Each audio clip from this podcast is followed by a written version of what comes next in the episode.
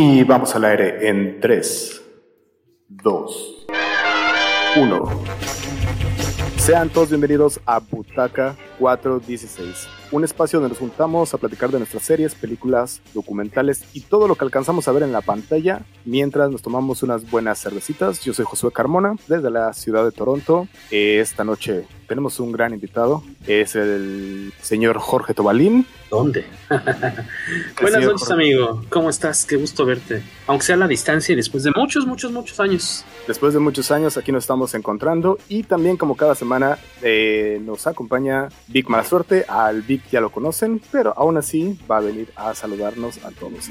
Qué gran sea pandilla que nos escucha a través del Spotify, a través de las transmisiones en vivos de el YouTube o el Facebook. Mi nombre es Vic Malasuerte y estamos, bueno, al menos yo estoy acá en este pedacito de paraíso en Quintana Rock, en la Riviera Maya, precisamente y exactamente en Playa del Crimen. Y pues los saludo y qué tranza. Un saludo a todos ustedes, también banda que están ahí conectados. Eh, Jorge, ¿desde dónde nos acompañas? Yo estoy en la Ciudad de México. ¿Qué tal está la Ciudad de México en ese momento? Pues tristemente, cuando iba llegando aquí a su casa hace unos como dos orillas, eh, no sabía yo que íbamos a regresar a semáforo amarillo muy triste por eso, porque pues, ven que también fue medio, fue medio de mentiritas eso de estar en semáforo claro. verde, ¿verdad? Sí, no, nadie se la creyó más que esos güeyes. O sea, Sí, no, cotorreo. mis hijos y sí. Que dice Jorge, dice, de haber sabido que iba a cambiar, este, me hubiera quedado una hora más en la calle. Exactamente. Hubiera quedado un ratito ahí. Eh, este, pero bueno, eh, aprovechando. Víctor, Víctor, ¿quieres comentarle a todas las personas por qué tenemos un invitado en especial? Decidimos hacer en este, el episodio 26 de Butaca 416, decidimos hacer un especial y les quieres contar a toda la gente que nos está escuchando de qué es el especial. Pues bueno, este decidimos hacer una entrega mensual y hablar de un tema, personaje eh, en específico. Y en esta ocasión le tocó a El Caballero de la Noche, Batman, el personaje este icónico ya de muchos años. Pero pues vamos a platicar un poquito qué es lo que eh, conlleva el personaje dentro de pues, la historia, ¿no? Que es eh, desde el cómic, películas, series y todas sus apariciones a lo largo de la historia de la humanidad. Y vamos a platicar un poquito de este personaje tan peculiar, diría yo. Y pues vamos a darle, que es mole de olla. Me parece más que perfecto. Empezaste con todo, empezaste con todo, pero bueno, antes que nada quiero presentar más formalmente a Jorge, obviamente. Que ¿Y por Jorge qué es- porque es nuestro experto, porque ese es el primer experto que invitamos al, este, al programa. Pero cuéntanos un poquito a qué te dedicas, qué haces y por qué Batman. ¿Por qué sabes tú de Batman? Ah, ok, ok, ok. Va que va. Yo acá en la Ciudad de México soy parte del equipo que produce una revista periódica que se llama Comicas. Es una publicación independiente sobre cómics. Es una revista informativa. De hecho, la que tengo aquí trae una portada de Batman. Ah. de los. No la están viendo, obviamente, la- los que nos escuchan en Spotify. Pero este Comicas es una revista de periodismo sobre cómics y de difusión sobre el mundo de la historieta, con entrevistas, reseñas, este, recomendaciones de cómics, cómic mexicano, cómic nacional, este, iba a decir cómic nacional, que brillante, cómic extranjero. Y tenemos 13 años publicándola. Decir, Eh, ya en- algunos años del Comicase, ¿no? Sí, te- ahorita tenemos, estamos afinando el número 39, este, que lamentablemente tiene un ratito que no había podido salir por lo mismo de la pandemia, pues no había tiendas de cómics, ¿no? Ni eventos donde venderla, entonces no tenía mucho caso tenerla estacionada. Eh, tenemos ya un tiempo haciendo esta revista, eh, también platicamos sobre cómics los miércoles en la noche, pero de hecho si ven eh, aquellos que están ahorita en vivo, nos siguen en comicase.revista en Facebook. Ahí pueden seguirlos en vivo de los miércoles en la noche que nos sentamos a platicar a las 10 de la noche sobre eh, cómics, un tema distinto cada semana. Y tenemos el, el- el podcast de la revista que es como una forma de mantener vivo el concepto o el nombre de la revista entre número y número de la edición impresa, porque en un buen año tenemos cuatro ediciones, Ediciones. impresas, pero pues no podemos nada más aparecer cuatro veces al año para saludarlos. Sí, sí, no Entonces, tienes cada- que cada- mantener calientito. Exactamente, entonces cada semana tenemos el, el podcast como una forma pues, de mantener contacto con, con los lectores. Además es es una perfecta excusa para juntarse a platicar de lo que les gusta, ¿no? Sí, exacto, exacto. Entonces ya, ya es una buena, pues ya como un ritual también, un poquito de terapia grupal de- del encierro, el sentarnos a, Claro. a- a- porque normalmente no vemos a mucha gente conocida, ¿no? Fuera, fuera de que, con quien vivimos. Casi no vemos a otras personas entre semana y pues por lo menos platicar con tus amigos de algo que te gusta una hora o dos a la semana está bastante, te relaja un poquito. ¿Estás hablando de tu podcast o de nuestro podcast? Porque nosotros hacemos exactamente lo mismo por la misma razón. Nada más le agregamos chelas. Hay que mantener las formas. Entonces, este, aquí salud a todos y gracias por la invitación. Me da mucho gusto verte de nuevo, Josué. Ah, qué bueno, qué bueno. Igual por acá nos da muchísimo gusto que nos estés acompañando. Y bueno, eh, ya que nos dijiste a qué te dedicas y por qué sabes tanto de cómics y que has tenido, pues además de ya tanta experiencia trabajando con Comicasa, la revista, pero también has tenido, obviamente empezaste en esa, en esa área, eh, pues leyendo, porque tenías una gran afición por los cómics. Y desde chavillo, así que siempre hemos tenido presentes los, los cómics como, como un medio de entretenimiento muy querido. Y afortunadamente he tenido oportunidad también de trabajar de eso en, editoriales. Ah, Aquí en México trabajaré, trabajé o trabajaré, trabajé con Bruguera Comic Books, que publicaba aquí los cómics de Hellboy, Tortugas Ninja, otros más. Este, también he colaborado con Panini, con otra editorial que se llama Caligrama Editores, que, trabaja con Panini muy de la mano en el área de traducción y diseño, y también con un evento de cómics durante nueve años, eh, una convención que se realiza aquí en México, es la, la Mole Convention, o antes llamada la Mole Comic Con.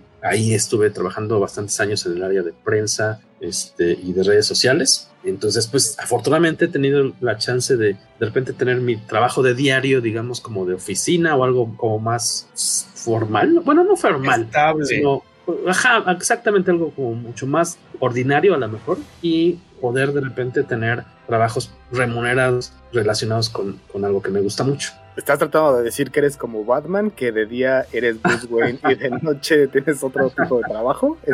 ¿Esa es tu referencia, Jorge? O podría ser así como un guiño, tal vez. Bueno, lo que me gustó es que hiciste la referencia de Bruce Wayne y no de Bruno Díaz, como conocía Batman yo.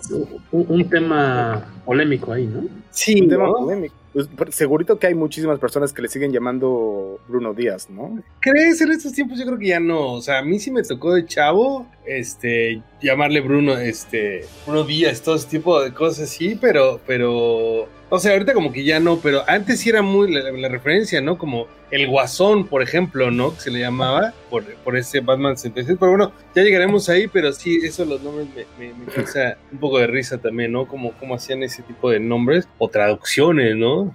Bueno, y hablando precisamente de, de, ya llegaremos ahí, ¿qué te parece si empezamos? Este era el, el, que yo creí que era el único dato que yo tenía bien y que era de que cuando había salido la primera edición de, de Batman y después ya me comentó Jorge, eh, Jorge Tobalín que no, eh, que estaba totalmente equivocado, pero al menos el año sí la tiene, que fue en 1939. Entonces nada más como para que nos demos una idea de desde dónde surge, desde dónde surge Batman. Pero ahora sí ya entrando de lleno y ahora sí volviendo a la pregunta que te había hecho hace rato, que de dónde surge, ¿cómo es precisamente que eh, surge esto de Batman? Porque Batman no llega como tal cual como un cómic de Batman, es parte de, de, una de otra serie que se llama Detective Comics, ¿no? Este, sí, o sea, tal cual el personaje primero aparece, todavía no existía, no tenía su propia publicación, o sea, no, no tenía un cómic llamado Batman, sino que apareció primero en, Detective Comics 27, que la, esta sugerencia, esta mini corrección, lo que normalmente se sabe o, se publicita así, es que apareció en mayo de 1939 este cómic por el mero hecho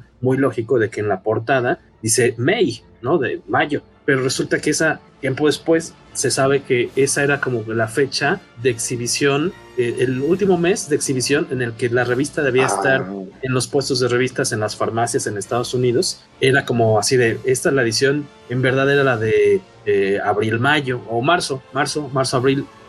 o sea, aunque era mensual, pero mayo es el último mes en el que podía estar exhibida. Entonces siempre normalmente se ha pensado que es en mayo, aunque en verdad salió en marzo. y, ah.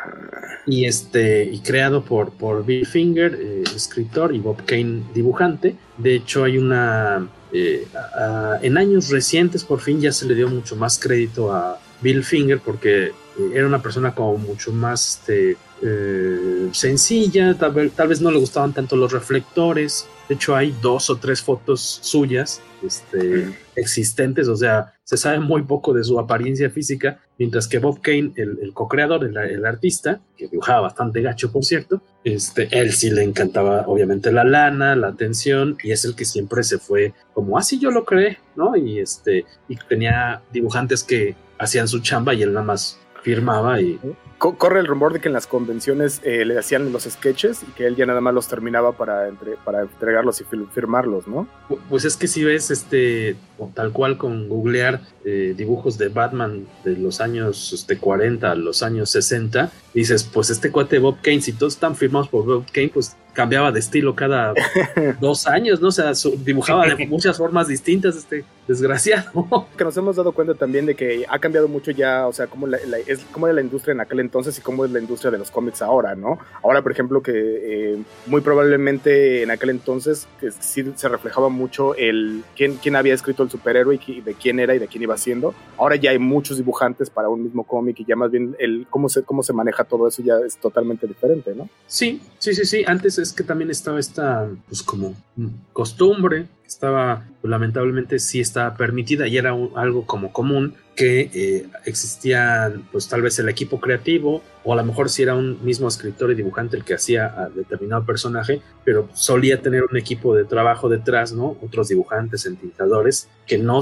no, a los cuales no se les daba crédito, porque pues, también la idea era como mantener esta ilusión de que todo provenía de una mente así genial que creaba todo el producto, aunque en verdad había gente detrás, este, ghost writers o ghost este, artists y demás que estaban este, trabajando y que ya más el artista firmaba, este, como en el caso de Bob Kane. Hay un libro que les voy a recomendar, que lo casen. Supongo que debe estar en Amazon. Para aquellos que nos están solamente escuchando, se llama Bill, el nombre propio, Bill, The Boy Wonder, The Secret Co-Creator of Batman. Es un librito, una novelita gráfica muy delgadita, muy sencilla, en la que te platican, pues, cuál es la aportación que hizo eh, real Bill Finger, escritor, y, todo lo que él le metió eh, con lo que aderezó la creación y redondeó la creación del personaje de Batman, porque, eh, por ejemplo, la, idea real de Bob Kane era que el, diseño original de, Batman era un hombre este, vestido de rojo, así de pies a cabeza, con alas de murciélago, ciertamente,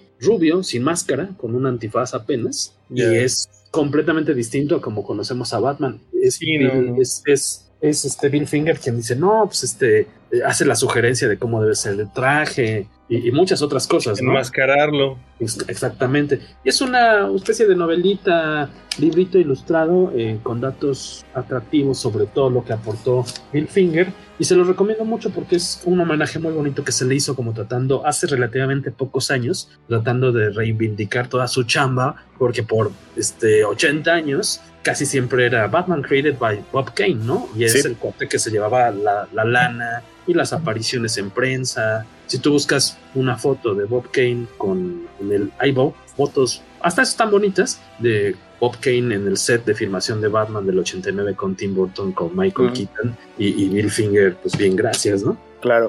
Oye, y bueno, podríamos decir que entonces la primera aparición que hizo ya Batman en la pantalla podrá ser que fue en los 60 con esta serie que conocemos tanto o antes había aparecido. Cerca, cerca la bala porque este, aunque seguramente es la, aparición más este, bueno conocida y, una fe de ratas mía no podría haber aparecido Bill Finger eh, posando con Michael Keaton o con Tim Burton porque él falleció en el 74 o sea, no más 15, 16 años antes de, la filmación, estreno de. Pero era más bien como para añadirle un poco, añadirle un poco de dramatismo a esta cosa. Ah, que era una, licencia dramática. Nos, estaba, estaba calando, como quien dice. Este, exactamente, a ver si sabían. En, eh, muy poco después de que Batman empieza a hacer, o sea, sale el cómic de Detective Comics, 27 sale Batman, le encanta a, los chavitos, se vuelve, un, se vuelve un trancazo y de repente el cómic que presentaba las historias de personajes distintos eh, se vuelve el título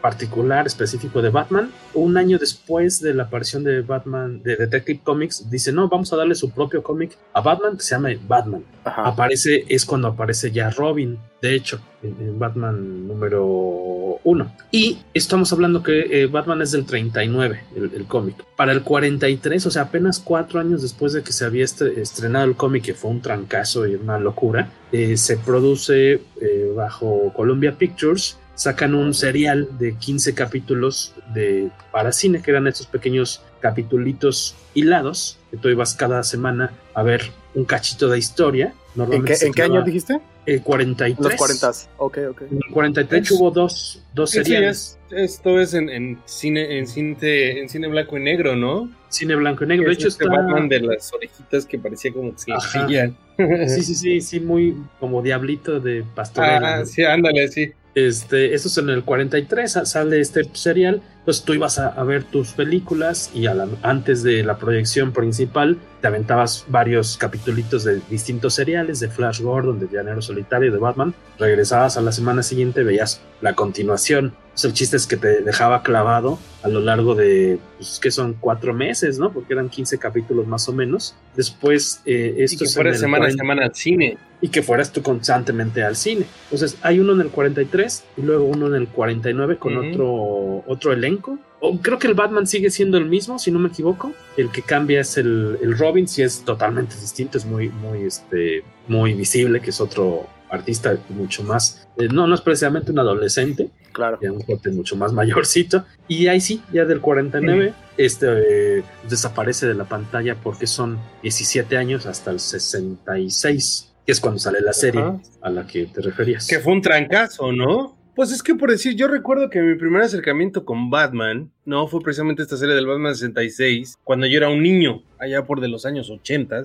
ya era una serie que tenía 20, 30 años y la siguen repitiendo y repitiendo por el canal 4, ¿no? Exacto. Y siempre eran los mismos. Y aún así, eh, ahí, fue cuando yo conocí a Batman. Y este. Y, ese, pues, seguramente también, ¿no? Ajá, y aparte era, era esa parafernalia, porque además era un, era un Batman nagogó, güey, ¿no? Que, o sea, era, era muy de la época de los 60 era muy colorido, era, no sé, a mí me llamaba mucho la atención el personaje de Batman por todo esto, pues todo el entorno que llevaba la serie, ¿no? Como muy temática, yo me acuerdo de estos bailes del Batman, ¿no? Y, y el, el, asunto, toda la parafernalia que lleva el personaje muy de la época. Y este, y bueno, imagínate, para que una serie saliera en el 66 y todavía se mantuviera vigente por ahí de los 80s, 90 es porque, y, y, hasta la fecha es una cosa de culto es, esta serie, ¿no? Sí, imagínate, por ejemplo, este, tú es de los 80, dices, ¿en qué año nací? ¿De qué año eres? Yo soy del 78. 78, 78. Ajá.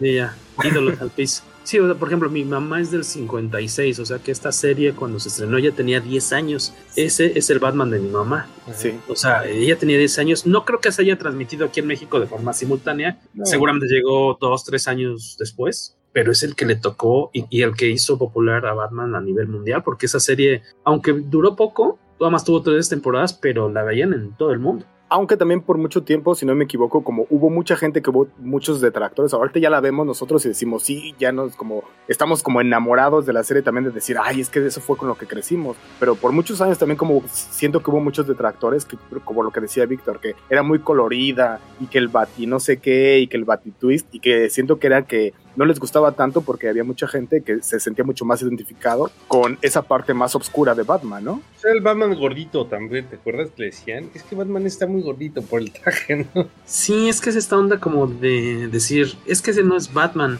pero también la, la cosa es que también en esa época Batman también ya se había vuelto, hay un, un momento en el que el personaje se vuelve mucho más familiar en cómics, entonces creo que sí respondía de cierta forma a lo que se había visto en años más o menos recientes, porque en los eh, años 50 hay un momento en el que se prohíben ciertas temáticas violentas claro. en los cómics. Entonces, en general, así de si tú quieres que tu cómic se venda, debe llevar en la portada un sellito que dice que está aprobado por la comisión de los cómics, la Comic Code Authority, y a fin de cuentas el que va a comprar ese cómic es el papá, eh, no el niño, el niño no tiene lana, el que le compra uh -huh. el cómic aprobado es el papá. Entonces, el papá, tu niño, tu papá de familia, cuando vayas a comprar cómics, asegúrate de que venga el sello de que esto está aprobado por nosotros. O sea, que no tiene crimen ni violencia. Entonces tenías que alinearte fuerzas. Sí, entonces tenías que bajarle de nivel, de, de pues sí, bajarle de, de todos estos contenidos nocivos, por decir así,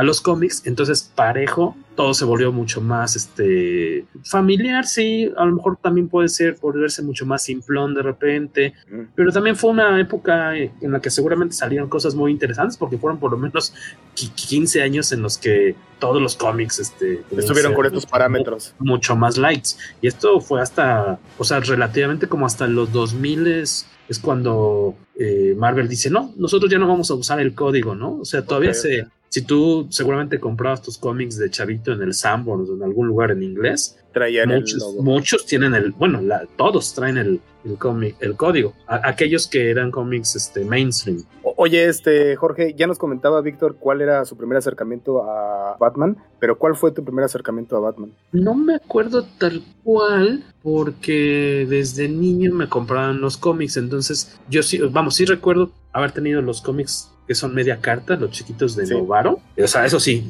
yo, yo, yo, fíjate, no tengo recuerdos como de, de tan niñito, yo creo que de los 5, 6 años es como que lo que más, más reciente que recuerdo.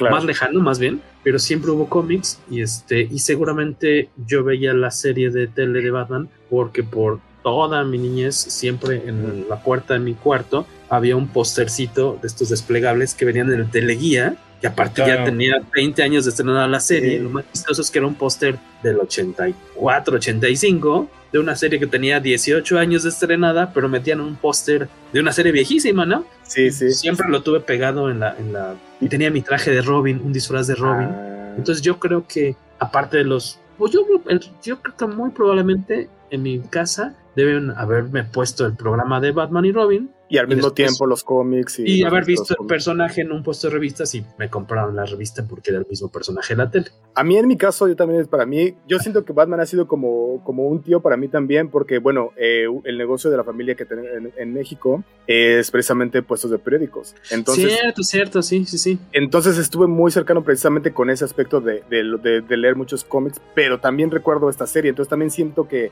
esa es de esas cosas que siempre han estado ahí, entonces no sabría también bien qué fue, cuál fue primero, si, si primero, porque seguramente, no sé, aprendí seguramente a leer hasta como a los 10, 12 años, así como soy de lento, seguramente aprendí muy tarde.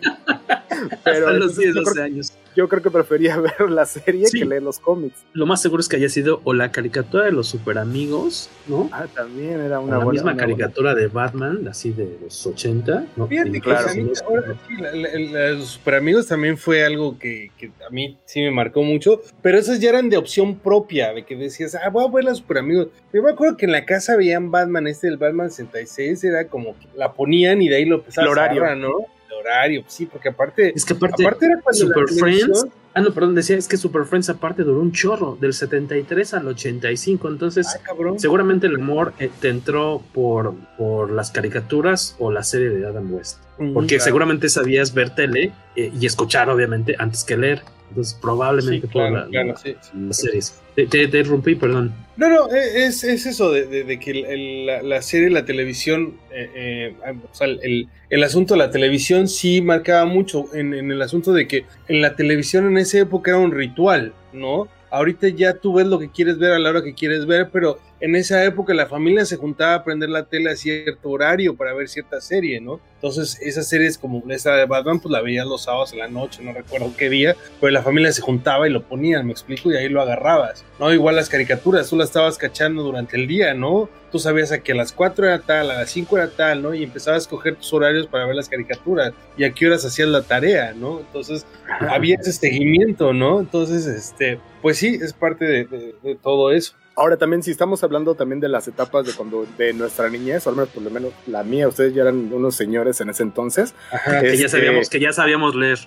Ya sabían leer. en, el, en, el, 89 sale la primera película de Tim Burton, ¿no? Entonces también, también ahí, yo no sé, a mí me tocó, o sea, yo nací en el 84, o sea, en el 89 tenía 5 años, entonces todavía, o sea, si no fue con una, fue con otra, pero siempre, por eso digo que siento que es como un tío que, el Batman es como un tío que siempre, el tío, el tío que siempre ha estado ahí, que no sabe. Este, Presente. de dónde llegó, ajá, porque entonces ya no sabría yo bien distinguir cuál fue este... Tu primer eh, acercamiento. sí, eh, eh, cuál fue el primer acercamiento, porque siempre ha, ha estado, ha estado ahí presente. Pero bueno, ya que estamos como entrando y antes de que digamos como de más películas, si ustedes de las películas, al menos de las más conocidas, ¿cuáles creen ustedes que serían como sus tres Batmans favorito de Mm. las películas. Empezamos, Víctor. Pues. Michael Keaton, güey. El primero, ese, ese, ese Batman es el que sí fue cuando, cuando ya ves un Batman de color negro, güey, así en traje diferente. Porque pues tú estás acostumbrado a las caricaturas, a los cómics y todo, verlo, verlo en ese atuendo gris con azul y de repente llega un güey y te lo pone en traje negro y dices, ah, cabrón, ¿no? Y con esa, este, pues, no sé, esa carácter que le ponen ya al cómic, porque igual, digo, al, al- al personaje en la película, ¿no? Porque igual en el cómic sí se ve como un personaje así medio oscuro, pero ya verlo encarnado sí daba muy... Ah, bueno, a mí me impresionó mucho. Yo creo que me quedo con ese y... Pues no sé, me- ¿sabes cuál, güey? Me gusta mucho el Batman del Ben Affleck. No me odien. Pero te Fuertes, gusta vis- güey. visualmente, te gusta. Realmente me gusta, sí, o sea, el atuendo, el color, cómo lo interpreta ese güey, que para mí el Ben Affleck es mejor Bruce Wayne que Batman, pero, pero me late, igual no es tan bueno, pero visualmente me laten esos dos Batman, ¿no? Digo, el de Batman en el top está chido, pero pues se me hace que los villanos siempre fueron más grandes que el mismo Batman. Pero bueno, sigan ustedes. Es que bueno, cuentan por ahí de que Ben Affleck sí hizo su. eh, entrenó y todo para hacer Bat- Batman haciendo otra película, ¿no? La de Daredevil, que estaba haciendo como. Entonces dicen, no, pues obviamente, pues él entrenó para eso, ya había hecho otra que se había puesto un traje y todo, ¿no? Pero bueno, este, tú por ejemplo, ¿cuál. O, o bueno, ya que estamos, perdón, con Víctor regresamos, ¿cuál es el menos favorito? ¿Cuál crees que sea el peor? Eh, no, pues el, ¿O el tu menos este- favorito? el, el- el de Batman y Robin, güey, el de los pezones. George Clooney. El George Clooney. Clooney, sí, no, ese sí, es malísimo, mal. Bueno, que también está el del otro cabrón, pero sí, yo creo que el de George Clooney también es el, el- para mí es el, el más malito.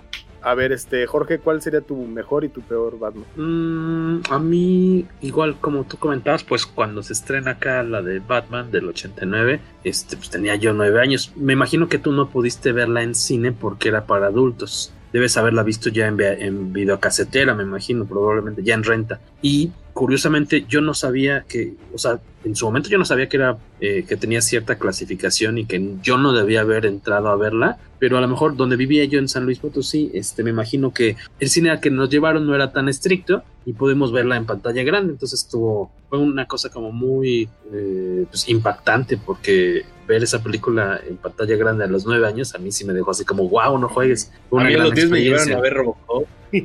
Wow, a Robocop Sí, en en ese pantalla tiempo- grande. en ese tiempo no, o sea, te decían niños que no podían pasar, pero si llegabas con el tío te dejaban pasar, era un Sí, no había bronca. Con, con que hubiera un papá, un pariente, un, un adulto, Un ¿no? adulto ya te dejaban pasar. Sí, sí, él daba el consentimiento, ya estabas del otro lado. Ah, perdón, sigue. ¿Y el peor, Jorge? Ah, no, no. Igual, sí, yo creo. Y no tanto por, por lo del traje o demás, sino porque pues creo que no le ayudó. Sí, ok, la caracterización y demás, y el guion y todo. eh, creo que no es su culpa, sino de las circunstancias. Este, George Clooney, que me cae súper bien, pero pues Ajá. creo que no tenía mucho. O sea, como no podía defenderse tan, tan, tan fácil, ¿no? O sea, la tenía muy complicada. Y era un super reparto el que traía esa película, ¿no? ¿Te acuerdas? O sea, el Schwarzenegger, se la, la, la esta eh, eh, Alicia ¿cómo se- Silverstone. Al- Alicia Silverstone, sale, sale esta Uma Thurman, sea, era un, era un elencazo, o sea, se gastaron toda la lana en, en- el reparto, pero sí, el producto final era así de chale, ¿no? El, Tommy Lee Jones, ¿te acuerdas? Era un repartazo que dices, no mames, se gastaron toda la lana ahí, pero a, la final ves el producto y dices, chole, ¿no?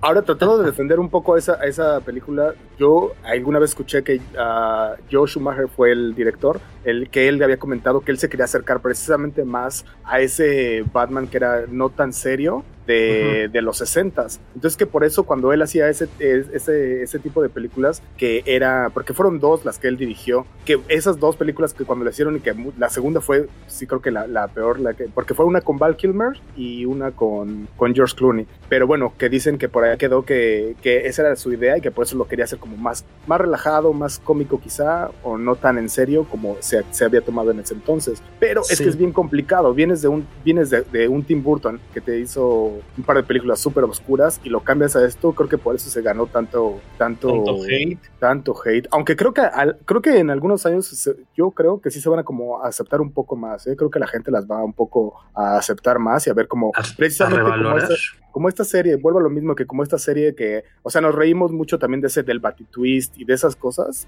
pero o del de tiburones. Exactamente, esas cosas que eran totalmente absurdas. Bueno, si te pones a pensar esta, en esta película también en las, en las dos de que hizo que dirigió a Joe Schumacher, también no son como tan, o sea, bueno, creo que también van por ahí, pues es a lo que voy, creo, creo. No sé ustedes que eso es mi opinión. Bueno, ya que les pregunté que cuál fue su mejor Batman, ahora creo que les voy a preguntar cuál es su mejor y su peor Joker. Ahora, este, Jorge, por ahí, ¿cuál fue tu mejor y peor Joker? Eh, eh, eh, ¿Cuentan mm. todos? ¿Cuentan todos? Ah, bueno, es que estás metiendo los animados y demás. Ahora, ahora, ahora sí vamos a los animados y todo. Cuentan todo, incluyendo los animados. Aunque, Víctor, tengo que decir algo que detrás de, detrás de cámaras, este, Jorge me dijo una cosa. Yo odio tres cosas. ¿Qué? odio a los cachorritos, el helado y la serie animada. Así me dijo. No, ¿La de los noventas? No, no, pero si les quieres dar contexto, porque no es que no es que los odie, pero este ya, ya un poco ya mencionaste un poco por qué, por qué este, de cómo fue tu infancia, ¿no? Tu triste infancia, diría yo. No, más bien no, de hecho la, la, la serie en su momento no la pude disfrutar como me hubiera, me hubiera gustado, porque donde vivíamos, ahí en San Luis, la este, geografía del lugar impedía que hubiera Canal 5. Entonces no había forma de verla caer. Ajá, sí, sí. cabrón. Y, y, sé que eso también pasaba en otras ciudades de, como de esa zona del país, que no había, este, hasta después hubo como repetidoras y demás, o necesitabas este, antena parabólica, que era algo muy costoso en ese entonces. entonces yo ocasionalmente cuando venía de vacaciones a la Ciudad de México, entonces DF, eh, podía ver algún episodio, pero o sea, me pasaron de, noche las caricaturas de noventeras de Batman, este, y no por falta de interés, sino porque simplemente no había forma de, verla. Hay una cosa, por ejemplo, bien interesante para esa serie, que Mark Hamill es, el, es la, voz del Joker, y creo que eso ya, como que ahora se ha trasladado mucho a estos, pero creo que eso nos, al menos a mí ahorita que estás diciendo eso, en realidad a nosotros no nos tocó, porque a nosotros nos tocó la, versión yo doblada. yo me acabo de enterar eso hace tres años, güey. Yo lo veía en español. Con los venezolanos. Era, era, muy bueno y ahora cuando vemos los clips digo, ok, lo aceptamos, pero creo que entonces fue por eso de que ya lo entendemos de una manera diferente y lo valoramos bien, ¿no? Sí. A mí algo que me gustaba mucho, perdón, algo que me gustaba mucho de esa caricatura era, era eh, la música, ¿no? Y, la, la, la mm, esta fusión de, de, ese gótico como antiguo, pero no sé, como el concepto, no eran computadoras en la jefatura de policía, pero eran computadoras como con armazones viejos, como de televisión. Retro. ¿no? Retro, ¿no? Y decías, y tenían celulares y hecho, pero pero también tenían teléfonos de, ruedita en las oficinas, ¿no? Entonces los vehículos, ¿no? También. Ah, los vehículos, las patrullas, todo era, un concepto bastante, bastante chido ese Batman. El Batimóvil de ese entonces era una, una locura, ese Batimóvil era una locura de ese entonces. Pero bueno, entonces le estaba preguntando de el Joker y me quedé contigo, Jorge, ¿cuál es su... Ah, ¿cuál es mi Joker? No, no, no, híjole pues es que por lo mismo no me tocaba disfrutar la serie animada ni en español ni en inglés. O sea, cuando lo, cuando ya después, años después, escuchabas fragmentos o episodios eh, con Hamill como Joker, dices, oye, estaba, debe haber sido súper disfrutable, pero pues simplemente no, no me tocó. En la voz en español que tenían Joker y Batman, eh, esto es Frank Maneiro, el venezolano, y se me olvida ahorita cómo se llama el, actor de doblaje de, del Guasón, este, también creo que muy, muy acertadas, este, redondeando muy, muy bien todo lo que ya traía de por sí el, el programa, pero como tal cual nunca me tocó disfrutar esa serie en su momento, no podría haberla puesto contra Jack Nicholson, que ese sí me tocó verlo en pantalla grande, luego rentar la película, verla en la tele varias veces. Entonces yo creo que me quedo con Jack Nicholson. Jack Nicholson. Head Ledger está bien, Head Ledger está bien padre, pero tal vez esos como movimientos reptilianos de lengua, esos como como ese chopear, ah. no me fascina. Ese como tic raro, no soy fan. Me gusta, se me hace más elegantón este Jack Nicholson. ¿Tú, Víctor, cuál fue tu favorito? Este, Jared Leto. No, no es cierto. no, este, este, pues yo creo que Jack Nicholson también, güey, también me latió mucho porque sí, como dice, él era un, Jack Nicholson, un, perdón, un guasón muy elegante, cabrón, ¿no? Este, si bien eh, eh, los otros estaban chidos, este digo, ahorita ya viéndolo en perspectiva, ya de hecho tiene poco que la acabo de ver otra vez. Sí, sí, la actuación de Nicholson ahí está muy cabrona, güey. O sea, Todo, el proceso del el personaje sí. estaba, estaba brutal, güey. Igual a lo mejor el personaje era más apegado al cómic, no era más un poquito caricaturesco, si quieres llamarlo, pero se justificaba cómo lo manejaba este, este actor, cabrón. Entonces, sí, creo que ese, ese también, también era uno de los que me laten bastante. Ahora les voy a preguntar, Pero Joaquín tú, tú, Phoenix- tú. Bueno, mi, les, o sea, les, les iba a preguntar que si César Romero no, no tuvo ningún e- punto extra por haberse dejado el bigote y haberse puesto en su... Yo, en su yo diría que punto menos por habérselo dejado. No, o sea, yo, yo digo que ahí, o sea, imagínate, en ese entonces todos Oiga. decían, el- no, yo me lo dejo porque me lo dejo. Y porque Ah, sí, soy ¿no? Aquí la estrella. Sí, sí, sí. Claro. Oye, pero, pero a ver, ahorita rápido, en un paréntesis, saliendo un poquito, que nadie ha mencionado, pero fue un, un parteaguas ahorita en, en estos standalone, ¿no? Eh, eh, ¿Qué pedo con el, pe- con el Joker del Joaquín Phoenix? ¿No lo contamos? pensé- ¿No, ¿No es Mm. canon? ¿O co- qué Yo, pedo? yo, Cierto, yo pensé, cierto, yo, cierto. les voy a, yo les voy a ser sincero, yo pensé que alguno de ustedes dos iba a escoger a Ledger y que un, alguno otro de ustedes iba a escoger precisamente a Joaquín Phoenix y yo iba a irme por precisamente el que ya ustedes escogieron, por Jack Nicholson. Entonces me, me salió todo, me, me salió mal aquí la, este, como la, la estrategia de pelear La ecuación. Joker, porque creo que todos encontramos el mismo, pero hay que, hay que, hay que tomar muy, muy en cuenta, sí, Oye. no, definitivamente el Joker que hizo Joaquín Phoenix fue tremendo, ¿no? Oye, es como ahorita, un Jorge, ¿no? Ahorita te iba a preguntar, tú que eres más experto en este, en este tema, ¿crees que, no sé, por decir esta, esta película del Joker o, o el, o el Joker que hizo Heath Ledger, pues en ambos casos el mismo Joker ha sobrepasado el personaje del Batman, ¿no? Eh, Lo ha, o sea, la, la película esta que, que, que hace el Heath Ledger, Batman queda en segundo plano totalmente, o sea, se comió la Se película. lo come. ¿no? sí. se lo come el personaje, ¿no? O sea, ya no olvides de las actuaciones o de los actores, sino el personaje como tal, Joker, se come a Batman, total, es su película del Joker y esta película de Joker como que lo deja en otro plano. ¿Es de los mejores villanos que ha tenido la historia? Te pregunto, o sea, Joker, ¿por qué es tan querido o tan, tan trabajable? No sé, en el sentido de que puedes hacer historias. ¿Tú cómo lo ves desde tu punto de vista como experto en cómics? Ah, caray. Este, está padre esa pregunta. Hmm, sí, porque podría ser, no podrías decir, no, ese es que es un personaje de gran tradición, tiene ochenta y tantos años también, pero pues podría ser un personaje totalmente X, ¿no? Que digas, pues sí, lo crearon al mismo tiempo que al, al héroe, por decir que no, no es exactamente el caso, pero pues eso no lo vuelve algo bueno, ¿no? O sobresaliente. Qué buena pregunta.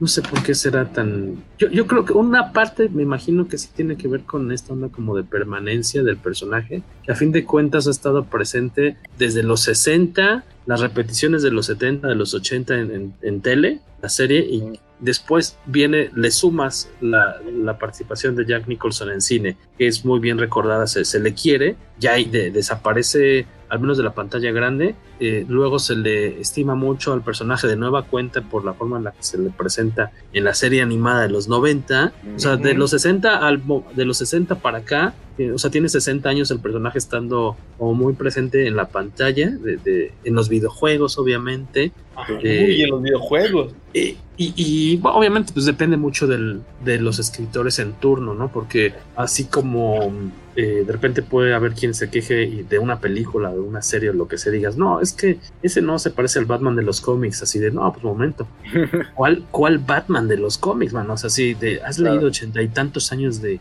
de los cómics, así de, seguramente sí hay personas que lo han hecho, pero yo no quiero ser una de esas, prefiero usar mi tiempo libre en otras cosas que en leer 80 años de historias que debe haber buenísimas y luego unas cochinadas, ¿no? Obviamente no, no, no puede ser todo excelente eh, la calidad de, de los personajes ni de los villanos, ¿no? Seguramente hay historias horrorosas con, con Joker y luego hay unas piezas muy bonitas. Eh, y que, que en años recientes también ha habido, han habido historias, la misma que se llama Joker, tal cual, de Brian Azzarello, eh, ya tiene como unos ocho años, yo creo, o nueve que se, que se publicó y que al menos gráficamente va muy por el estilo de lo que se manejó en The Dark Knight.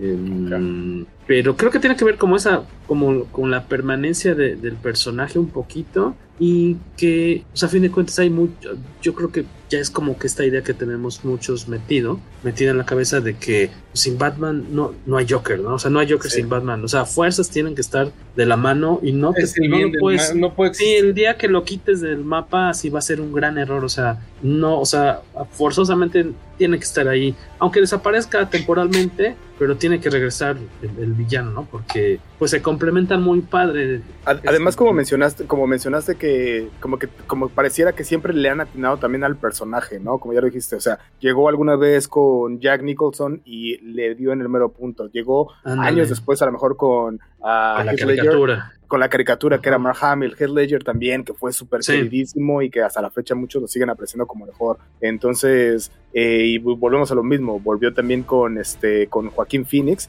y también, ¿no? O sea, entonces creo que también es que siempre le han atinado a una muy buena interpretación. No sé, yo creo que por eso es muy querido, es un malo muy querido. Yo creo que por eso es tan notorio cuando de repente sale Suicide Squad y la gente compara el tipo de interpretación que te ponen del personaje, luego luego se van contra todos estos ejemplos muy padres. Dicen, no, pues es que no está al nivel. Este y es, que la gente se encabronó.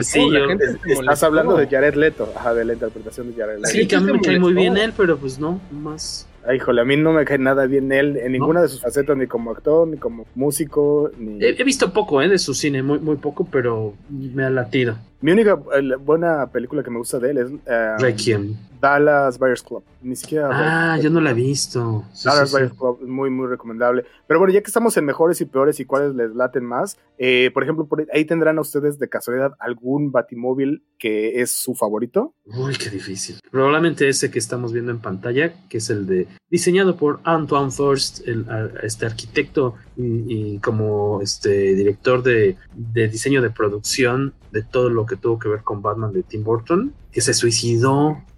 bien, triste, creo que de hecho para cuando se estrenó la, la película, no me acuerdo si para cuando se estrenó la película ya se había suicidado o poco después, y todo lo que es el, diseño de escenografías, los edificios, el mismo Batmóvil, este alargado del 89, es, es es mi favorito en forma, aunque yo creo que le tengo más cariño al del 66. O sea, es como que hoy sería muy difícil. Si pudiera ah. tener uno estacionado aquí afuera, ¿cuál sería de los dos? Muy difícil. Y yo también me quedo con esos dos, güey. Ah, sí. Ah, ok, ok. A, ninguno les gustó esa versión que de Nolan, que fue mucho más este, como de. ¿El Tumblr? Ajá, que fue más de ejército. Un tanque ahí como un bodoque pues es un tanque de guerra esa madre, ¿no? Yo tampoco lo relaciono con Batman, ¿eh? Es bien curioso, es, bien curioso porque, por ejemplo, eh, yo, mi, esposa estudió arquitectura y no sé por alguna razón, ella, ella dice que este, este le, gusta mucho más porque es más realista. Ella, claro. no, sé, no sé si tienen no sé si tenga que ver con la arquitectura o no, pero ella cuando a la hora que desea, no, es que es algo, esto sí es algo que yo, yo creo que podría existir, o sea, sí podría diseñar, se podría hacer, se podría, y los otros, los, ya sea el de las caricaturas, a mí me gustaba también mucho de las caricaturas, que también es muy parecido al de Tim Burton. Parecido al del 89, ajá. No creo que tan prácticos sean ese, ese del 89 o el de la caricatura. Me imagino que más se ven padres, pero yo creo que la aceleras, güey, y vas a 30, güey, ¿no? O sea, yo creo que no son prácticos para nada. En el primer tope se te amuela la suspensión. yo ese, güey, ese, ese se acuerdan, no sé si ustedes se acuerdan, vino a hacer tour a México. O sea, yo me formé horas, güey, para verlo en Plaza Tepeyac, esa madre. ¿Tienes foto con él? Porque yo conozco a alguien. Ay, perdón, a alguien que sí tiene foto con él. ¿Tú, tú, tú no tienes, tienes, una foto? No, no, no, no, más bien tengo unas fotos con una de las réplicas del, del 66. Ah, cierto. Que hubo ahí en el, no, en el autódromo, en el Palacio de los Deportes. Hace como 15 años trajeron uno, porque aquí en México había dos o tres réplicas ya luego se fueron vendiendo a distintas personas. Pero al, al, de Batman. Ah, bueno, sí, en San Diego, en Comic Con, una vez tenían una exhibición de coches muy padres y había uno de, como el de Tim Burton, precioso. No te podías acercar tanto como hubieras querido, pero, pero sí coincido con lo que dice Vic. O sea, por ese lado, eh, el. Ah, no, perdón, con lo que decías tú, Josué, de que pues sí es más realista y a lo mejor tendría que ser así en la vida real si existiera ese, ese vehículo, pero me gustan más los otros, son como más fantasiosos y... Claro. El que sí se me hace súper tonto es el de la película 4, el de Batman y Robin, porque yo siempre decía, a ver, en Batman 1, Batman no tiene sidekick, no tiene compañero. Sí se sube Vicky Bane, se quita los zapatos para no rayar el coche, por cierto. Este, eh, caben a penitas, ¿no? Van muy apretados. Ajá, sí. En Batman Returns, Batman no tiene compañero. Batman, este, eternamente, ya por fin te presentan a Robin, pero todavía no es su compañero formal. Siendo, sigue siendo para dos personas el coche. Y ya cuando Batman y Robin son equipo, el coche de Batman es para una persona y no tiene, y no tiene techo, no tiene este cabina. Se me hizo una cosa muy tonta así de, ya por fin iban a ir juntos en el Batimóvil y no, Batman- Ba- Robin va en moto. Aparte que no me gusta el diseño, se me hace como lógico que vaya Batman con la cabeza descubierta manejando como Sí, carrito no. chocón, pero eso Claro. nunca me gustó. Claro, claro. Bueno, y ya moviéndonos un poco de esto, este, ya que hablamos más bien de un poco del timeline y todo eso, como ya ustedes creen que podrían pensar, este, por ejemplo, en, en esta, en esta trilogía de Christopher Nolan, volvemos a lo mismo otra vez, a todas las cosas realistas, al Batman ya diferente y todo esto, ¿qué, eso qué tanto les gusta o no les gusta? Eso de que se, cómo se acercaron a los cómics o no, se alejaron, o este, vemos muchos villanos que ya hemos visto antes, o sea, ya hemos visto un Bane también en las de Joel Schumacher, ah, ya habíamos visto algunas cosas. Esta, esta trilogía, ¿qué, ¿qué tal? En tu caso, Vic, ¿Cómo? ¿Me podrías repetir la pregunta? La trilogía de Nolan. Eh, Es que, bueno, no, o sea, mi, mi- mi pregunta iba por ahí porque yo siento que es, o sea, está muy bien elaborada. O sea, creo que esa trilogía, eh, si a lo mejor eso fuera una sola película, o sea, sería la mejor quizá de todos. O sea, la Yo creo que es el mejor todo. material entregado hasta ahorita de Batman en cuanto a una trilogía, ¿no? La, es- esa, esa, esa, esa, esa trilogía está muy bien formada porque realmente hay una coherencia entre película y película, no hay una evolución de los personajes, hay, hay, no hay como, pues dicen que las segundas partes son malas, ¿no? Luego como que te sacan una historia que no tiene nada que ver con el antecedente, pero esta se ve que estuvo pensada de principio a, fin de alguna u otra manera. Se respetan muchos cánones que, que establece eh, en su trilogía, ¿no? Y, y no de repente te sacan cosas raras, ¿no? Pero este, sí, yo me quedaría con esa, este, aparte el Bane también a mí me gustó mucho, ¿no? Eh, ya en la, en la última es, es, es un personaje bastante chido y este, y pues sí, yo creo que, yo creo que habría que ver, desafortunadamente, a, a- a- a este, no dejaron acabar hacer la trilogía a este A Tim Tim Burton. Burton. No, tenía planeada una tercera película, pero fue cuando McDonald's dijo, "Bueno", McDonald's dijo, Nel, espérense, pues, tenemos que vender cajitas felices. Pero pues imagínate que, que Burton hubiera entregado una tercera película, ¿cómo hubiera sido, no? Se estaba poniendo cada vez más hardcore, entonces, pero bueno, dadas las circunstancias, pues, lo que tenemos, sí, la de Nolan estuvo bastante... Pues la última termina precisamente en que termina literalmente matando y sale en pantalla, que sí fue muy al, al Joker, ¿no? Ah, no, eso fue la, u- la primera. Es como termina la primera, que se, le- se le resbala de las manos el. Ajá, sí. Ay, ay, se me cayó el, se me cayó el guasón. En La segunda entonces, es de. Burton también es muy bizarra, con ese pingüino sí daba cosa, güey. Sí. ¿No? El- el- Y los Danny pescados, DeVito y los pescados. Sí, estaba muy cabrón ese Danny DeVito ahí. Y- O- Oye, bueno, y regresando un poco a los de Nolan, hay que pensar también esto. Nolan venía de hacer eh, unas películas súper raras que era Memento. Este, me está olvidando ahorita el nombre de la otra, pero venía de hacer cosas bien raras. Está bien. No, yo no, yo no entiendo como por qué decidieron dejarle a Christopher Nolan eh, la- la- esta- estas cosas de hacer de, Batman. De verdad no lo entiendo. Ahora, sí entiendo por qué escogió él a este Christian Bale. Porque después lo- él lo, lo utilizó también para otras de, sus- de sus películas, El Maquinista, por ejemplo. Pero Aparte que es un actorazo, ¿no? El tipo. es un actorazo. Pero, se adapta a los este, personajes muy cabrón. pero venía de hacer unas películas súper raras, así súper independientes, como de no, no tanto presupuesto. Y viene a hacer esta, una cosa súper comercial. Viene a darse un- una vuelta completamente a lo que ya habían entregado antes. O sea, bueno, también la vara la tenía un poco baja en aquel entonces. Bueno, comparado con lo que decían, la gente se había quejado de George.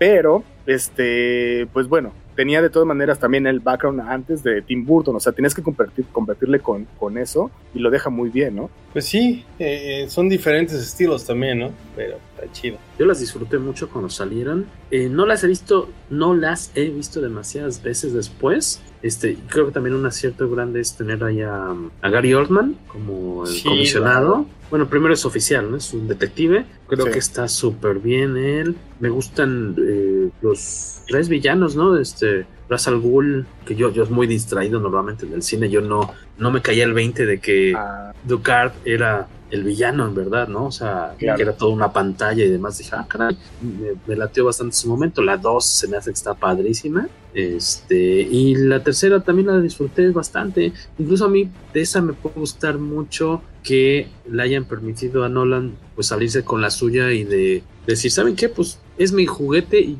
en mi historia Batman se retira y, este otro cuate va y descubre su baticueva. Y así se acaba mi historia y háganle como quieran. E, eso se me hace muy, muy atractivo eso. Bueno, pero yo, yo tenía un yo, yo, me sabía la historia que era diferente, que a Christopher Nolan, de hecho, él su historia no acababa así con Robin descubriendo y haciendo esas cosas, que a él lo habían hecho como él ya había dicho que no iba a hacer más películas, entonces a él lo habían como obligado a dejar a dejar la, la, cosa como abierta, como bien, pero no es Robin, eh, esa era nocturna, según es, bueno, no es que no, es que entonces ahí le, le, dicen, ¿no? Le, llaman este por su nombre, ¿no? Este... Su nombre propio, que es una cosa medio rara ahí, porque es como te vamos a, es como un guiño, pero no sabes si es como un homenaje o así de. Ajá, Es que en verdad Robin no se llama Robin, pero bueno, que este personaje sí se llama, este personaje sí se llama Robin, como de bautizo, ¿no? Ajá. Oigan, ahorita que. Entonces tú tienes esa, esa información de que le dicen, no, no, no, ok, tú te vas, pero aquí nos dejas la oportunidad como de seguirnos con este nuevo Batman si queremos hacerlo. Eso es lo que yo sabía, ajá, pero ahorita ya mencionaste tú otra cosa. Entonces, ah, ahora ya, ya, dudo de mi propia información ahora. no, no, es que yo no tenía, no tenía ese dato, nunca investigué así como a fondo de esa película y a mí me, me, se me hace muy interesante que este Warner haya permitido en su momento así de, ok, está bien, este, que se retire Batman, ¿no? Que todos crean que se murió y que ya está haciendo su vida de pareja eh, muy feliz. Pero te, te presentan esta opción de que pues podría haber un sucesor. Oiga, muchachos, ya para ir dándole eh, eh, pues un finiguito a esto, irle cerrando, yo tengo dos preguntas, porque ya hablamos de los Batmans, que, que pues ahora sí que del pasado, los que hemos visto, pero ahorita hablando de las trilogías y entregas y eso, ahorita este, se me ocurrió, ¿alguno de ustedes tuvo chance de ver esta serie de Gotham? ¿Qué tan mala les pareció o buena su ah, efecto? Yo no vi, y perdón, yo vi, yo vi, yo vi literalmente un episodio y dije, no sé de qué va, no sé a dónde va, y, y usualmente ya ves que decimos que, o al menos Víctor y yo tenemos la teoría de darles tres episodios más o menos para ver si funciona o no funciona. No pude pasar de eso. Escuché muchas cosas de ahí, pero, pero por lo que entiendo, bueno, la serie, la serie siguió, entonces eso a lo mejor significa que sí pegó, pero para mí en lo personal no me latió. No sé, Jorge, ¿tú dices? Yo creo que vi dos, ¿acaso no, no hice clic? Tengo entendido que no es mala, creo que de repente creo que sí se, como que de la línea que llevaba como más seria, creo que sí empezó por otro lado como a fantasear un poco. ¿Sabes qué yo pienso? Perdón, que yo creo que está enfocada para otra generación. Sí, claro. Yo creo, yo creo que, que no dimos, yo, o sea, pasó lo mismito, o sea, le di unos 5 o 6 capítulos, se me hizo interesante, pero después o sea, pasaban, o sea, era mucho romance adolescente que decías, chale, ¿no? Mm, yo creo que no era para nosotros, por eso el éxito, pero a mí no me gustó. Entonces, pero bueno, es una forma de seguir como con el personaje pasándolo a diferentes eh, generaciones, según yo. Y bueno, bueno. Ahora, este, hablando ahorita que dices de cosas a futuro, ¿qué es lo que viene a futuro? Por ahí viene una película más de Batman que se llama The Batman, con Robert, que era que viene con Robert Pattinson. Entonces, él, a Robert Pattinson ya lo hemos visto algunas otras veces en películas como. ¿Cómo se llamaban? Iba a decir el resplandor, pero no se llama el resplandor. Nada más se me hace que porque tenía brillitos, pero es de Twilight. Ajá, exactamente, en la saga de ¿Cómo se llamaba? En español, ¿cómo se llamaba esa? Este... Crepúsculo. Crepúsculo. Eh, ¿qué, eh, ¿qué, esperamos de esa, de esa película? No sé, de los tres que. Jorge. Yo fíjate que yo creo que nunca he visto una película con él. Tengo ahí marcada la del el Faro, dicen que es buenísima, que él está muy, muy bien en esa película. Y hay otra que siempre se me antojó mucho ver, no sé si la tengan en alguna de las plataformas que tenemos contratadas, creo que no, es del 2012 que se llama Cosmopolis, que es de Cronenberg, entonces me imagino que debe estar bien buena. Esas dos se me antojan bastante para, como prepararme un poco de por dónde va él, saber que también actúa, porque nunca le entré obviamente las de los vampiros. Eh, Tenet me gustó bastante la película Em, a mí me da mucha curiosidad lo, poco que se ha mostrado de, esta nueva idea, eh, lo muy poquito que se ve me, me latió será cosa esperar. Tal vez la que me dé curiosidad esta, esta serie que se está preparando para HBO, la de Gotham PD, que es la que está orientada al departamento de policía. Eh, ese me llama la atención ver, este, porque supone que va a estar ambientada, o sea, va a compartir universo con la película de, de The Batman, que estamos comentando ahorita. Oh, Entonces, este, esa, esa se me podría antojar bastante, creo. A, ver qué tal, pero no, no sé para qué, qué año esté proyectada, supongo que 2022, me imagino. Yo creo que a todo pronóstico esta, esta película de Batman del, Robert Pattinson, yo creo que nos va a dar una sorpresa. O sea, yo fui de los primeros haters que dijeron, no mames, ¿cómo ese güey? No mames, salió en Crepúsculo. No mames, es un pinche vampiro brilloso. O sea, yo fui de los primeros acá que empezó a tirarme la onda. Pero ¿qué crees que yo después me topé con esa película, una, una película que se llama Good Time, donde sale este güey y actúa bien, o sea, ya lo ves fuera de... Lo que pasa es que el güey tuvo la mala suerte de caer en esa, en esa, en esa franquicia. Digo, mala suerte para nosotros, pero la, nota que le dejó, ¿no? o sea, uno lo, uno lo ubica como en esa franquicia de Crepúsculo y dices, ah, guácala, ¿no? Pero pues una la nota que se llevó, ¿no? Y desgraciadamente hay, hay, hay actores que, se, que, que la gente los casa con ese tipo de personajes, pero la verdad que yo creo que sí es un buen actor. Yo creo que esta va a ser una buena historia. Yo creo que sí, este, pues nos va a callar la boca a muchos, ¿no? Yo creo que, yo creo que sí van a tener un buen producto, esperemos. A fin de cuentas, este, yo creo que va a pasar lo mismo con, con, otros actores que han sido Batman, que de inicio así de la gente se escandalizaba así de, ah, ¿cómo va a ser este cuate? Cuando, por ejemplo, pues Adam West en su momento tampoco era así como la superestrella, hacía comerciales, este, salía invitado de repente en otras series. Hay un comercial muy, muy chistoso suyo, lo pueden buscar en YouTube, con Adam West, es un comercial de, del chocolate Quick, muy en la onda como de James Bond, está muy vaciado y, entonces tú podrías quejarte de, ay, ¿cómo va? Batman va a ser el de los comerciales de Quick. O si buscan eh, en internet esta carta en la que la gente se quejaba, o, es, una carta, una nota, eh, una, una como petición de firmas que los fans de Batman le iban a mandar a Warner. Y ahí existe la nota de cuántas eh, miles de cartas recibía Warner cuando se anunció que iba a ser Michael Keaton el, el, el actor que iba a interpretar a Batman porque la gente decía, no, ¿cómo va a ser Beetlejuice? O sea, ¿qué estamos jugando? ¿Qué tontería es eso? Y él hacía películas también de, comedia. Y a la menor ya cuando salió a la gente le gustó. Obviamente habrá quien, a quien nunca le lateó, pero, o sea, se le recuerda con, con cariño. Creo que hay, a lo, mejor el que nunca hizo ese tipo de ruido negativo fue Christian Bale, como que todos decían, de, entrada decían, oye, pues es que es muy bueno. Es que padre a lo mejor lo ubicabas como este cuate esquelético del, maquinista, pero pues porque así es él, ¿no? Está loco y se mete en el personaje, engorda, en flaca, según lo sí, no, siempre Es que dicen, por ahí que después le avisaron hasta después de que le podían hacer props y que les dijeron, ah, caca, se pueden hacer props, no, no me habían dicho antes.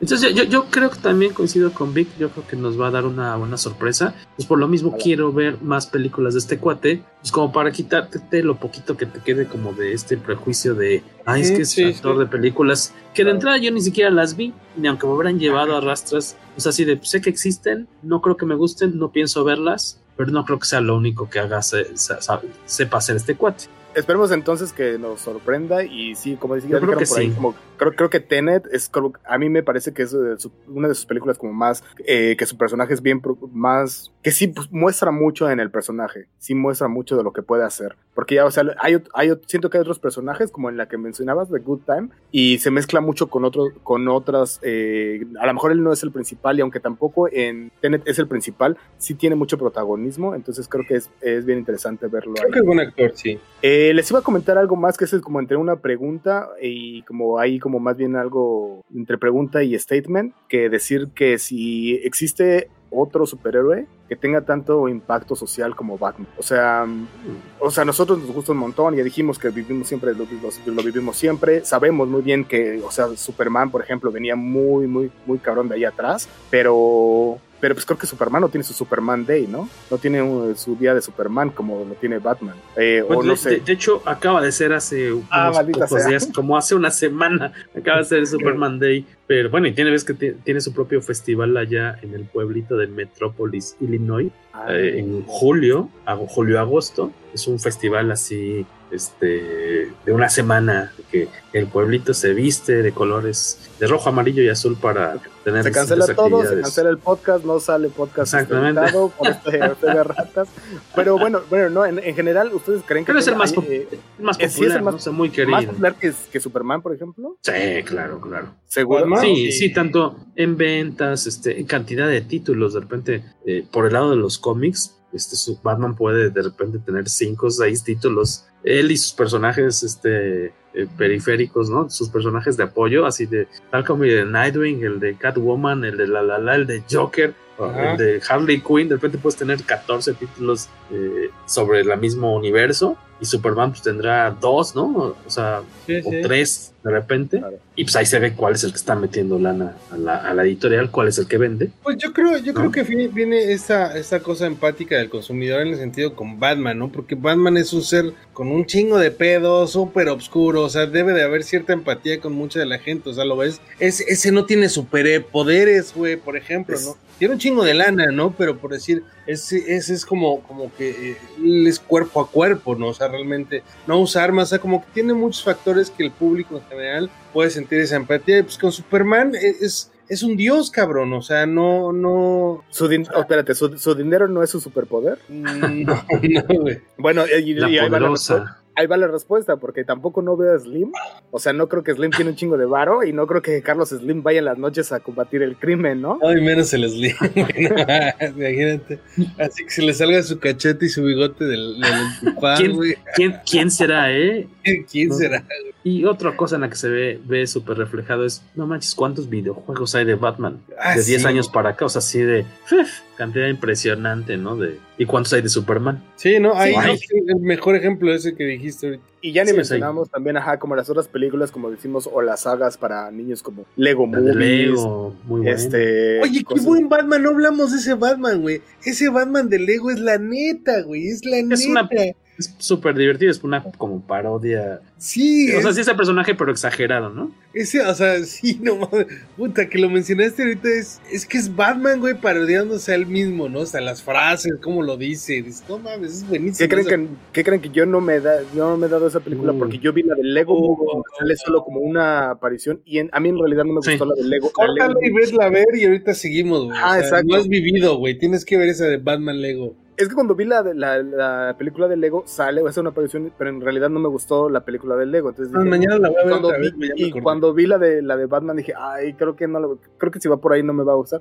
pero ya que ustedes la recomendaron, definitivamente va a ser una cosa que tengo que ver. Entonces, todo parece indicar que es hora de despedirnos, pero no sé si tengan algo más que, que mencionar, no sé si dejamos algo ahí en el tintero, o sea, yo sé, yo más bien yo estoy completamente seguro que hay muchas, muchas cosas que, que quedaron pendientes por ahí, Eh, por ejemplo, no hablamos nada de las películas animadas y que también hay un montón, eh, no hablamos de un montón de cosas, pero, pero, pero pues esperamos que muy posiblemente vaya a haber alguna siguiente edición o algo así. Pero si por el momento tienen algo más que decir, algo más que quieran comentar, Jorge. Yo igual la- no se mencionó, como decías bien, la de Batman, la máscara del fantasma, Mask of the Phantom, lo estoy cambiando, Phantasm. Eh, Mm. esa, la máscara del fantasma está en HBO, eh, al, al menos acá en México, en Sí. HBO la pueden checar, también es muy querida.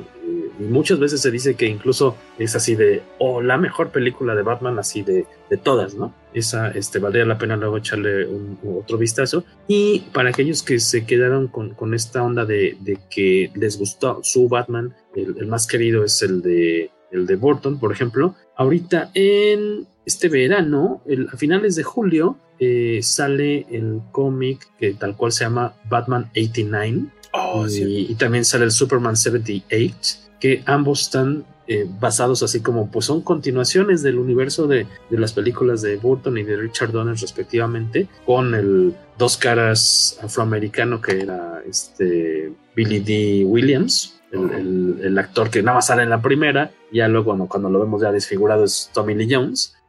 Eh, pero esas esperan mucho, es como que de las cosas de verano que, que causaron mucha curiosidad, que salen, eh, van a estar saliendo los números de grapa y ya las ediciones este, compiladas, los, los TPBs en octubre y noviembre respectivamente. Todos estos cómics se van a publicar entre agosto y octubre y luego ya recopilados, el Batman 89 y Superman que decíamos 78.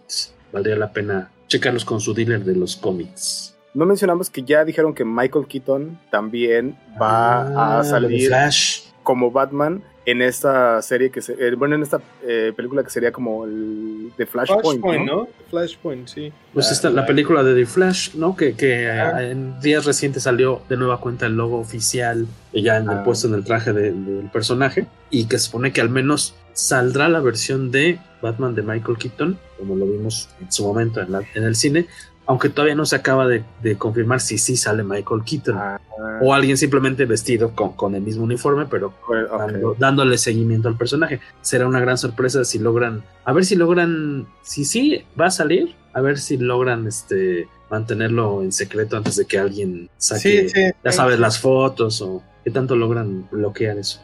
Ojalá. Va a estar padre eso. Eh, ¿Tú, Víctor, algo más que quieras mencionar de Batman? Eh, de Batman, eh, pues nada, que realmente es un personaje que, que es muy querido por la gente, al menos por mí. Y yo creo que eh, es el único que han sabido, pues no malbaratar, ¿no? O sea, si bien eh, DC no le ha ido muy bien con las películas, yo creo que, que con Batman ha sido el que han sabido más o menos manejar desde un principio, es el que les ha hecho la, la, la, la chamba, ¿no? Este, y es un personaje que, que después de que no estemos aquí va a seguir, ¿no? O sea, es un personaje que, que lo, que lo están trabajando bien y es muy querido, ¿no? Entonces yo creo que va hay Batman para rato eh, y vamos a ver lo que nos entrega, ¿no? Con las siguientes películas de Batman y los cómics. Y se me olvidaba, en septiembre eh, sale a la venta esta, y fue noticia, eh, Batman The World, esta antología de, de Batman de historias cortas, el chiste de esta antología que sale en septiembre es que son co- 14 historias cortitas y cada una de ellas está realizada por un equipo, ya sea de escritor o dibujante o un autor que sabe hacer ambas cosas, pero de distintos países, incluyendo México. Entonces son historias cortitas, España, este, Alemania, eh, México, etcétera, etcétera, etcétera. Va a estar bueno ver ahí Eh, Batman, ese- en, ese va a Batman estar en padre. esa. Sé que es como la zona del centro histórico, es lo, que, lo poquito que se sabe. Ay, Este- Claro, classic, classic Ba- Batman Polanco. No, pues No, no, centro histórico. Batman arriba de, de- de Bellas Artes, güey, ¿no? Estaría chido así. De, de hecho, en la portada mexicana de ese título eh, es tal cual Batman enfrente de Bellas Artes.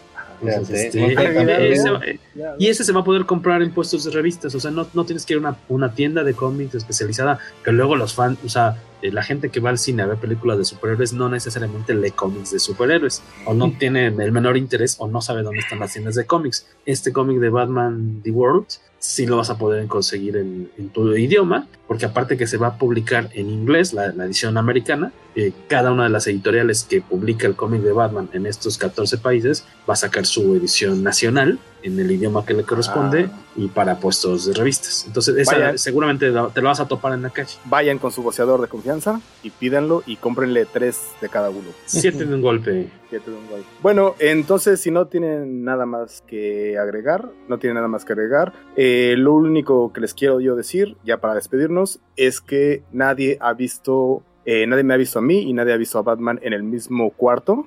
Nunca. Eso es lo único que voy a dejar sobre la mesa. Y es así como me despido. Víctor. Pues nada, con esta frase de No, es cierto. Este, pues gracias a toda la bandilla. Eh, antes de despedirnos, Jorge, ¿cómo te podemos ubicar en las redes sociales? Porque ya se ve que eres un experto de los cómics y, y dónde podemos eh, pues ver esta publicación de Comicase.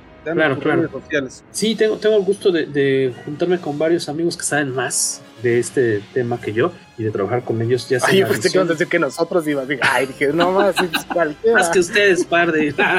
no, este. Para saber más de nuestro proyecto de Comicase y lo que realiza, eh, pueden meterse a comicase.net. ¿Cómo se escribe Comicase para aquellos que nos están escuchando?